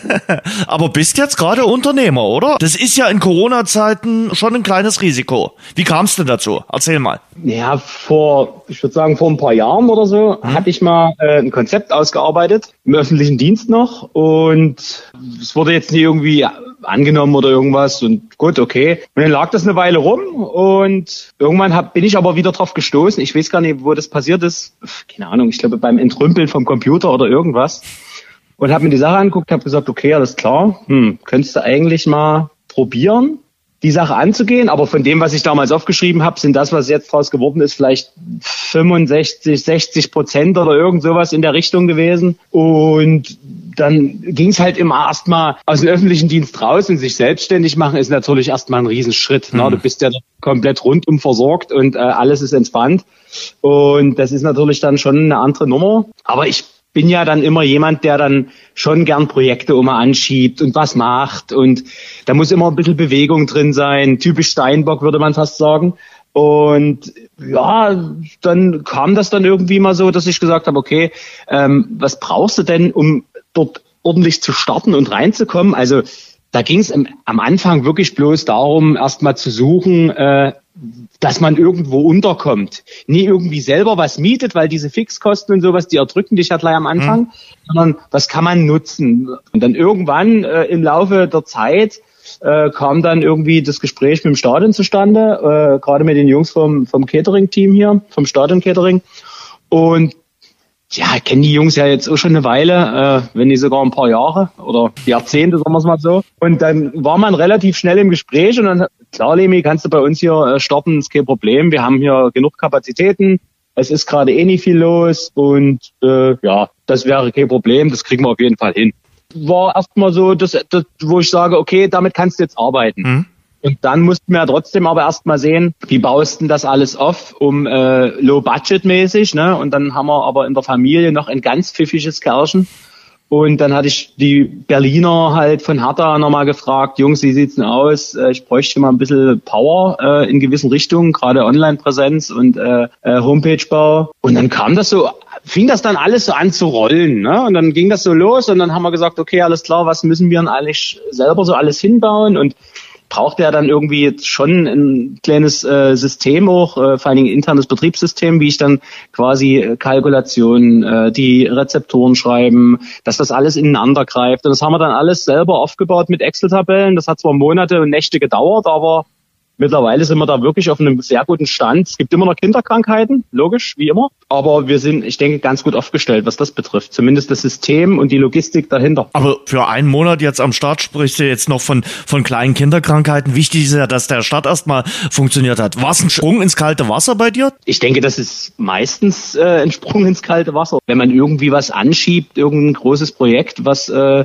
dann dich auch auf jeden Fall äh, sehr, sehr lange begleiten wird, äh, wenn nicht sogar dein ganzes Leben. Aber wir sind trotzdem irgendwie schon auf einem Niveau, auch wo wir wissen, selbst wenn man jetzt in neue Küchen reinkommt, okay, da läufst du am Anfang, die erste, die erste Woche läufst du, sagen wir mal, einen Kilometer, zwei Kilometer mehr, aber das schleift sich ja dann alles ein und trotzdem weißt du ja, auf was du dich verlassen kannst. Du weißt, du hast eine gute Qualität, die du bringst. Mhm. Ähm, dann habe ich noch äh, in, äh, zwei Jungs mit dabei. Da weiß ich, der eine äh, kriegt das mit der Logistik gut auf die Reihe und der andere äh, ist quasi bei mir in der Küche ein absolutes Rennpferd. Der macht richtig los. Und da weiß ich, da bin ich gut aufgestellt und wusste, okay, von der Qualität her äh, sind wir da zumindest auf einem sicheren Pfad. Mhm. Wie bist du denn als äh, Koch und als äh, Chef? Bist du impulsiv, äh, auch mal nervig, bist ein strenger Chef? Also streng in dem Sinne nie. Wenn aber irgendwas nie klappt, da kann es immer kurz äh, bei mir äh, der Dünnschluss sehr kurz sein. Also das kann schon Das kommt schon ab und zu mal vor. Mhm. Das wissen die Jungs, ne, wenn irgendwie was nie klappt, was ich mir anders vorstelle.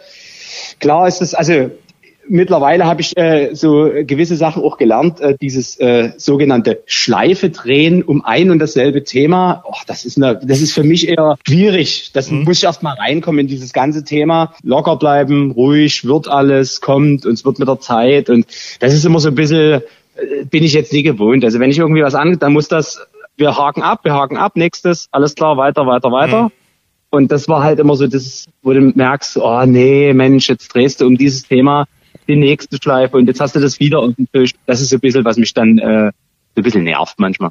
Wer jetzt noch nichts von Lemüse gehört hat, äh, erklär dem Außenstehenden mal und wir haben beim Podcast ja auch Hörer, die jetzt nicht direkt aus Dresden oder aus dem Umland kommen. Was ist denn Lemüse? Eigentlich ist es äh, eine reine Mittagversorgung und das ist quasi aufgebaut äh, auf äh, eine Umfrage oder mehrere Umfragen, die wir mal gemacht hatten und die ich einfach bloß wieder aus der Schublade geholt hatte.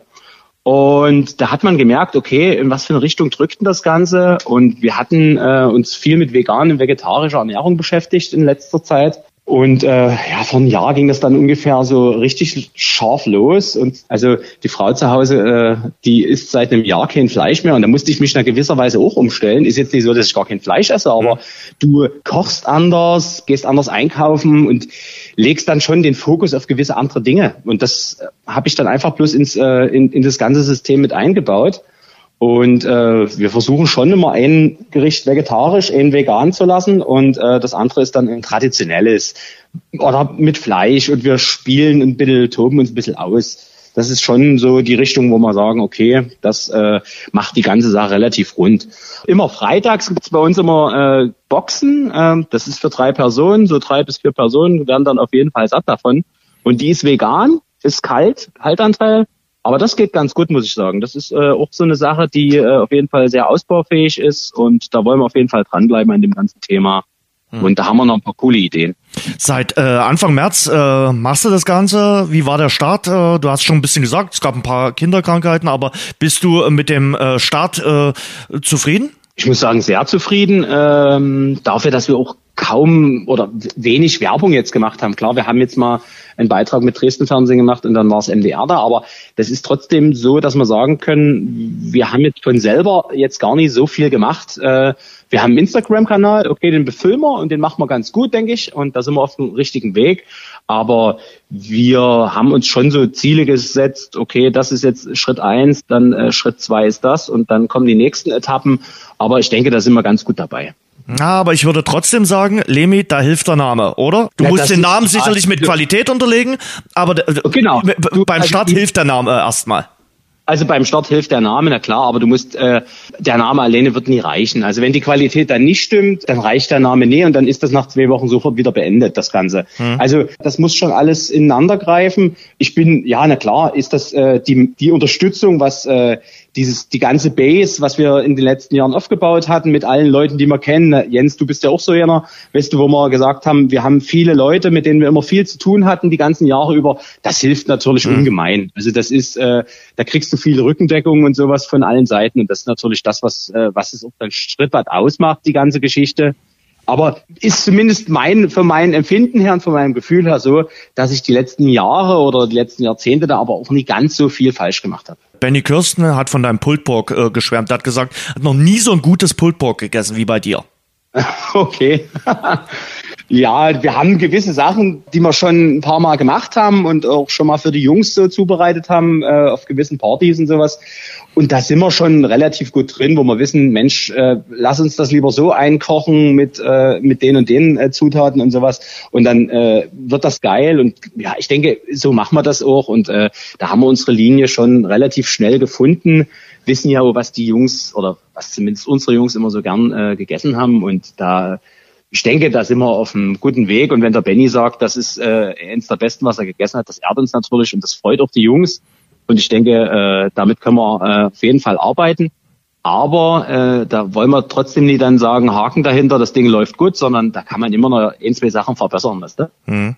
Viel vegan, viel vegetarisch. Das scheint so ein äh, Trend jetzt auch äh, in der Ernährung äh, zu sein. Du hast ja gerade schon gesagt, äh, auch bei dir zu Hause ist vegetarisch angesagt. Äh, da stellen sich die Menschen irgendwie gerade um ein bisschen um, oder? Mit der Ernährung. Na gut, die Ernährung greift ja schon wieder in die ganze Welt eigentlich ein. Gerade Thema Ackerflächen, Agrarwirtschaft, äh, Abholzung, der Wälder etc. Das ist ja alles ein Thema, was halt alles so ein bisschen ineinander greift. Ja, wenn du dort einen Schritt dann in die richtige Richtung machen kannst, ich denke, dann äh, sollte man das auch unterstützen. Und wenn es bloß kleine Schritte sind, aber wenn jeder einen kleinen Schritt macht, ist das dann irgendwann mal ein ganz großer. Mhm. Was kommt denn bei dir zu Ostern auf den Tisch? Wie sieht das da aus? Ich muss sagen, bei mir ist das immer zu Hause so ein bisschen abhängig, was ist vorrätig. Mhm. Also wir experimentieren dann schon aus Sachen, äh, dann Dinge zusammen, wo wir sagen, Mensch, lass uns das noch verarbeiten und das noch verarbeiten und das noch verarbeiten, wir gucken, was rauskommt. Also du hast zu Hause immer noch Lust äh, zu kochen. Es gibt ja den einen oder anderen, also der dann sagt, okay, äh, mein Beruf muss ich nicht noch äh, zu Hause äh, ausführen. Nee, nee, nee, das ist bei mir eigentlich dann nicht der Fall. Das ist schon so ein bisschen passionsmäßig dann, bin mhm. ich da schon unterwegs und mache das ja auch gern. Und äh, deswegen äh, endet das dann zu Hause an der Tür? Nee. Also zu Hause ist es dann schon so, dass man dann auch gewisse Sachen mal ausprobiert, wo du dann weißt, funktioniert das? Hat das Sinn? Ah, nee, können wir lieber streichen, hat keinen Sinn. Und äh, ich sag mal, das Beste sind ja immer, wenn die zwei kleinen Jungs äh, mich dann angucken und sagen, ey, das ist wirklich gar nicht so schlecht. und ich weiß ja, was für Gemüsesachen die so nie so essen. Ja. ja? Und dann äh, essen die und sagen, ja, das ist gar nicht so verkehrt. No? Du darfst natürlich im Vorfeld immer nie sagen, was drin ist. Ne? Dann äh, wird dann meistens kurz, was, Wirsing? Nee, danke. Wenn du das dann alles umgehst, diese ganze Geschichte, und du sagst dann einfach nicht mehr, was drin ist, sondern stellst dann hin und lässt sie probieren und weißt, okay, das kommt ganz gut an bei den Kindern. Ja, und was Kinder gern essen, also die haben ja die besten Geschmacksnerven hm. von allen, ne? Warum soll das dann bei Erwachsenen nie auch gut ankommen? Solange es Viech lecker ist, äh, ist da alles okay, äh, Lemi. Also dann, dann, dann machst du nichts falsch. Hast du jemanden äh, beim, beim Kochen, an dem du dich orientierst, wo du sagst, na ja, äh, den findest du, gerade was die prominenten Köche betrifft, äh, ziemlich cool oder sagst du, nee, ich mach meinen eigenen Style? Also ich muss schon sagen, es gibt so ein, zwei, also ich muss sagen, Tim Melzer finde ich wirklich mhm. ganz gut, weil der halt sehr geil improvisieren kann. Mhm. Und das ist halt was, was die ganze Geschichte ja auch ausmacht. Diese Improvisationsgeschichte. Du hast noch, Mensch, das können wir so verarbeiten, das müssen wir noch so verarbeiten, weil das Dümmste, was du machen kannst, ist Lebensmittelverschwendung und du kochst dann hier äh, strikt nach deinen ganzen Sachen, sondern du musst dann schon immer mal ein bisschen kreativ sein, das Ganze verarbeiten. Das finde ich macht er super. Also gefällt mir dann ganz gut, was er da immer macht. Ähm, Gerade wenn er dann irgendwie äh, einen Teller vorgesetzt bekommt, kommt äh, hier bei Kitchen Impossible, ey, mhm. koch mal bitte nach jetzt hier die ganze Nummer. Das finde ich schon, äh, das ist schon ein gutes Level. Das ist äh, sehr cool und vor allen Dingen, wie die Jungs dann meistens äh, unterwegs sind und dann halt immer gewisse Sachen dann auch ausschmecken. Das ist schon sehr hohe Schule. Gefällt mir gut. Sehr cool. Also, äh, das klingt äh, sehr, sehr spannend. Ich will natürlich mit dir als Ex-Capo von Dynamo auch über den Fußball reden. Wie siehst du denn momentan Fußball überhaupt äh, und das ganze Geschäft? Wie oft guckst du Fußball? Ich muss schon sagen, die Spiele verfolge ich schon äh, größtenteils. Also es wüsste jetzt nie, dass ich mal irgendwie großartig zwei, drei hintereinander verpasst habe. Also, also die von Dynamo. Genau, von Dynamo, das gucke ich schon alles. Alles andere interessiert mich, hat mich vorher genauso wenig interessiert, interessiert mich jetzt auch nie. Also äh, jetzt noch weniger als vorher. Ähm, aber ansonsten, also Dynamo bin ich schon hinterher, aber ist natürlich heute langweilig. Also wenn die sich dort auf dem Rasen anschreien, denke ich mir so, oh Alter, das ist ja, also da fehlt's an allem, muss ich sagen. So, das Paket ist nie rund. Und vor allen Dingen ist ja auch, man merkt ja trotzdem, wenn, wenn das schadenvoll ist, wenn dort äh, du von der ersten Minute an schon so ein bisschen das Gefühl hast, geil, hier liegt heute was richtig in der Luft und sowas, ne? Und wenn die Jungs in die ersten fünf Minuten gut reinkommen und sowas und du merkst, geil, hier ist richtig Druck drin und du kannst den Druck dann auch noch äh, von, von den Rängen dann runtertragen, das bringt ja alles nochmal zehn Prozent mehr mit. Jetzt müssen die Jungs ja irgendwie versuchen, selber diesen Spannungsbogen brutal oben zu lassen, ne? Und wenn du dann an der Spitze bist die ganze Zeit, dann ist es natürlich dann auch schwierig, das Ding halt oben zu lassen. Wie willst du das machen? Du kannst von außen gerade nie einwirken ähm, und dann musst du das irgendwie dann immer selber versuchen, irgendwie, das ist natürlich dann schwer, ne? wenn du auf den Platz kommst und merkst, geil, hier sind hier noch gerade äh, 30.000 am Durchdrehen, da kommt eine übelste Choreografie und dann äh, gehen noch ein paar, paar Sachen damit an, äh, die ein bisschen Qualm entwickeln und dann sind da die Jungs komplett heiß. Ne? Also da brauchst du die ja gar nicht mehr abholen im Vorfeld extrem, sondern das, das läuft ja dann, das ist ja wie, das ja, läuft ja von alleine. Das ist verrückt. Äh, über die Hälfte des aktuellen Dynamo-Kaders hat noch nicht mal so richtig mitbekommen, was hier in Dresden abgehen könnte, wenn das Stadion voll wäre. Die haben ja dieses Spezielle an Dresden noch nie wahrgenommen. Also ich hoffe, das kommt nochmal irgendwie dazu. Was ich nie so ganz immer oder wo ich immer dann immer so das Problem sehe, ist, jetzt hast du äh, bei Hansa Rostock sind dann halt 700 irgendwie im Stadion und dann wird es vielleicht mal auf 3000 hochgehen. Dann sind aber andere Stadien, die sind immer noch leer. Also das grenzt schon ein bisschen an Wettbewerbsverzerrung, weil die natürlich auch diese Körner dann aufnehmen, wenn die Jungs dann, wenn im Stadion wieder ein bisschen was los ist und vielleicht ist es dann auch mal wieder laut und sowas und ist eine andere Atmosphäre wieder da. Das ist natürlich für die dann nochmal diese ein, zwei Prozent mehr und weißt du, die anderen haben das dann nie. Das äh, finde ich dünnes Eis, auf was man sich da immer bewegt, muss ich sagen. Also entweder gleiches Recht für alle, aber das kann, ich finde ich die Bewertung, muss ich sagen, die äh, hinkt ganz schön, muss ich sagen. Hm. Auf der anderen Seite sagen sich natürlich alle, irgendwann mal wieder einen Versuch zu starten und zu gucken, ob man irgendwo mal wieder jemanden reinbringt, ist vielleicht auch nicht gerade unbedingt das Falscheste. Also nee, nee, nee, nee, alles gut, aber das Problem ist halt trotzdem, es wird nicht über alle gern, aber ja, dann ist es wieder vom Bundesland zu Bundesland extrem unterschiedlich. Definitiv. Ja, das ist natürlich, äh, ja, ist ein bisschen schwierig, die ganze Situation gerade aktuell, muss ich sagen. Jetzt kommt das Spiel gegen äh, Hansa. Das wäre natürlich ein anderes Spektakel am äh, Ostersonntag, äh, wenn da Fans im äh, Stadion wären, wenn die Hütte 30.000 voll wäre, erster gegen zweiter, mehr geht ja nicht. Und, und so werden wir jetzt wieder so ein Geisterspiel erleben. Ja, das ist natürlich dann bitter, vor allen Dingen, weil es ja jetzt nach dem äh, 18-6-Spiel ja. ist natürlich auch der Druck ein bisschen größer. Jetzt musst du halt dann schon liefern. Das wird jetzt eine spannende Kiste, muss ich wirklich ehrlich sagen. Ähm, da bin ich ja, gespannt, wie das werden soll. Glaubst du, dass die also, Mannschaft den Druck äh, standhält? Weil wenn sie da verlieren, sind sie die Tabellenführung los. Ja, deswegen, der Druck ist natürlich jetzt da. Ähm, die Frage ist, wie sie damit umgehen. Also ich denke, die sind schon gefestigt in der ganzen Sache und hoffe äh, und bete, den, dass die Jungs das auf jeden Fall reißen werden. Aber aktuell, ja, ist es spannend. Ne? Also ist zumindest ein Spiel, auf was man sich freuen kann, sagen wir es mal so. Ja. Äh, Erster gegen Zweiter, was Besseres gibt's ja gar nicht. Ostersonntag, okay, muss man gucken, äh, wie man das dann wieder über die Bühne hier bekommt nach dem ganzen Hin und Her zumachen alles komplett und jetzt dann doch wieder nie und naja. Aber ich freue mich eigentlich auf das Spiel und hoffe natürlich äh, drei Punkte, die hier in Dresden bleiben und wir äh, das Ding dort oben souverän dort weiter gestalten. Also das äh, da bin ich äh, sehr zuversichtlich, dass die Jungs das auf jeden Fall machen. Der Druck ist da und der Druck ist groß, aber da kann man den Jungs eigentlich bloß äh, die Daumen drücken und dann geht's los. Mhm.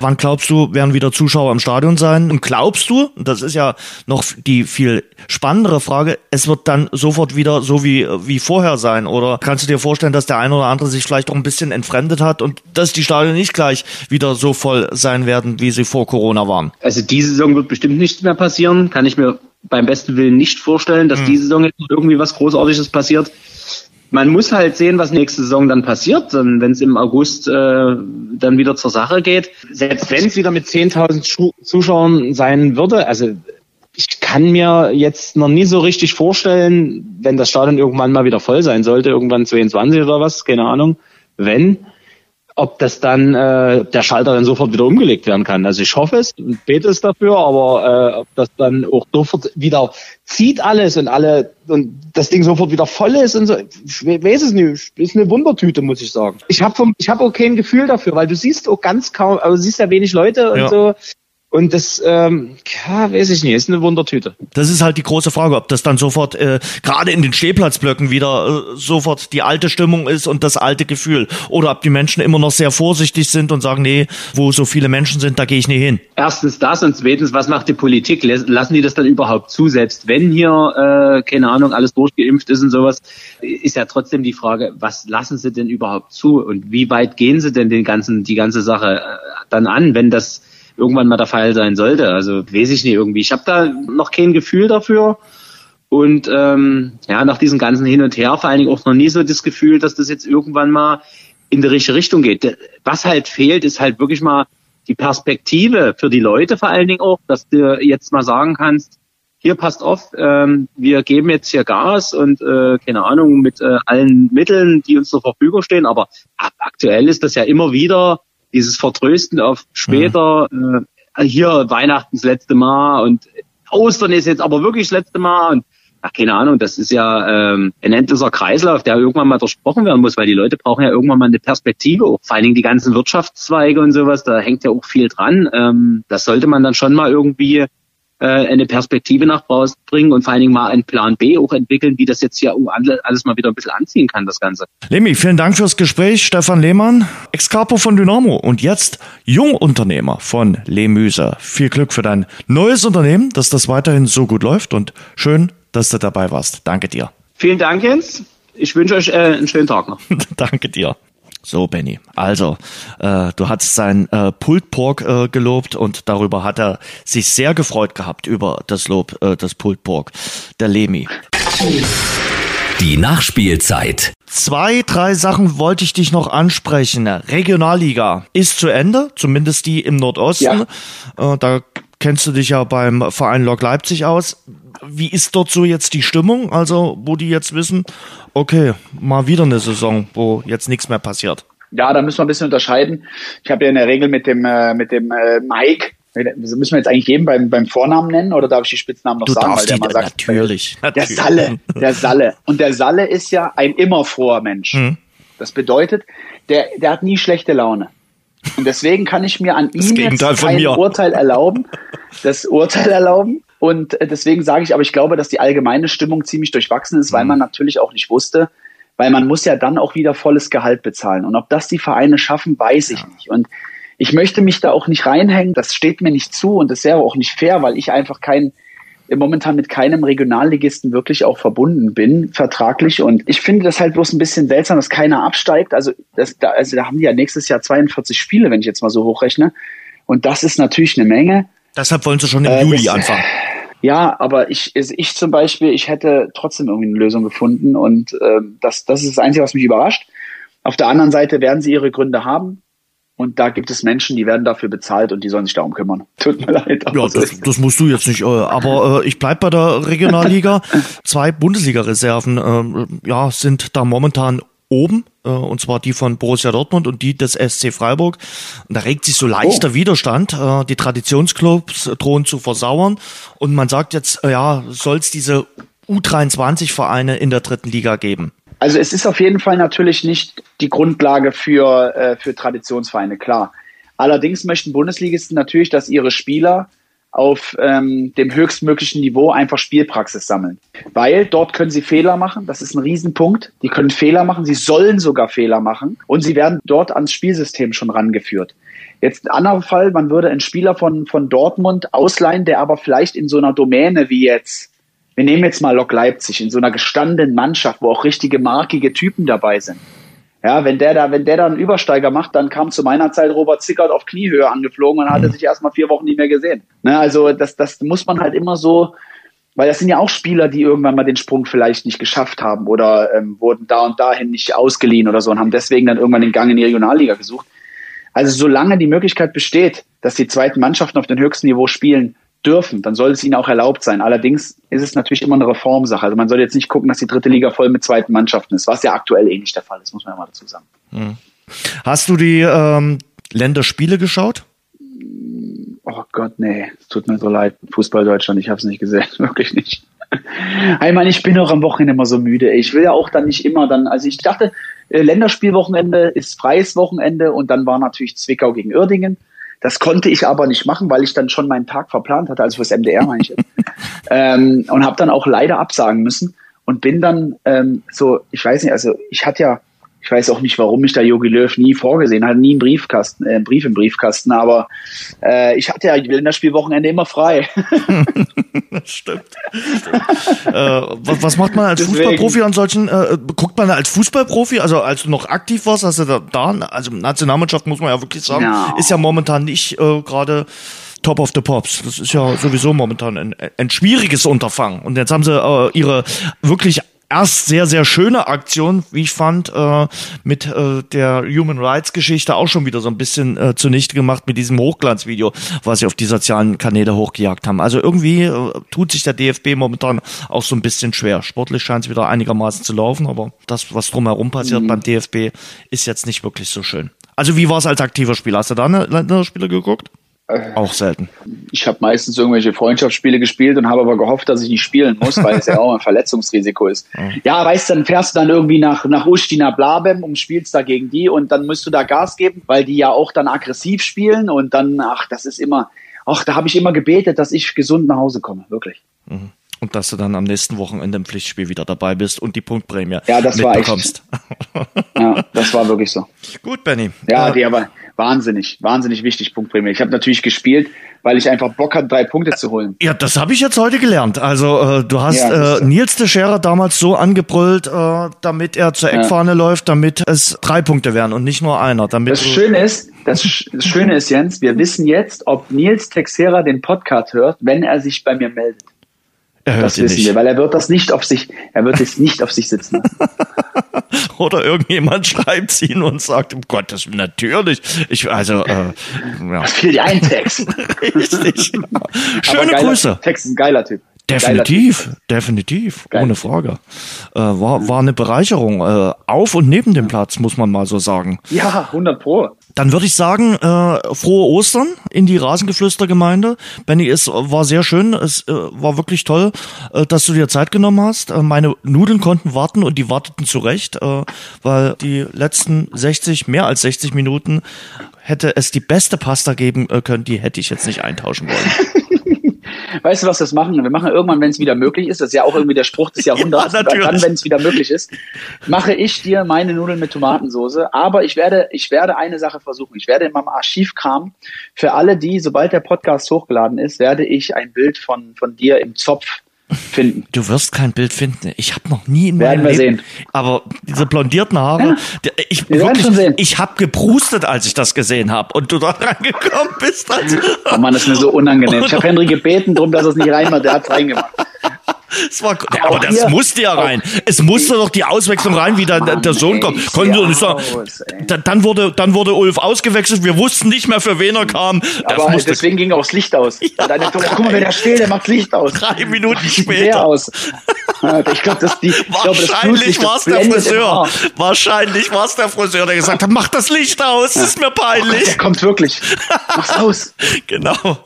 Sehr schön. Benny, frohe Ostern. Dir auch, hau rein. Das war das Rasengeflüster. Danke fürs Hören. Und denkt dran, abonniert uns bei Spotify, Apple Podcast, Audio Now und überall dort, wo es gute Podcasts gibt. Mehr Infos, mehr Hintergründe im Netz auf rasengeflüster.de.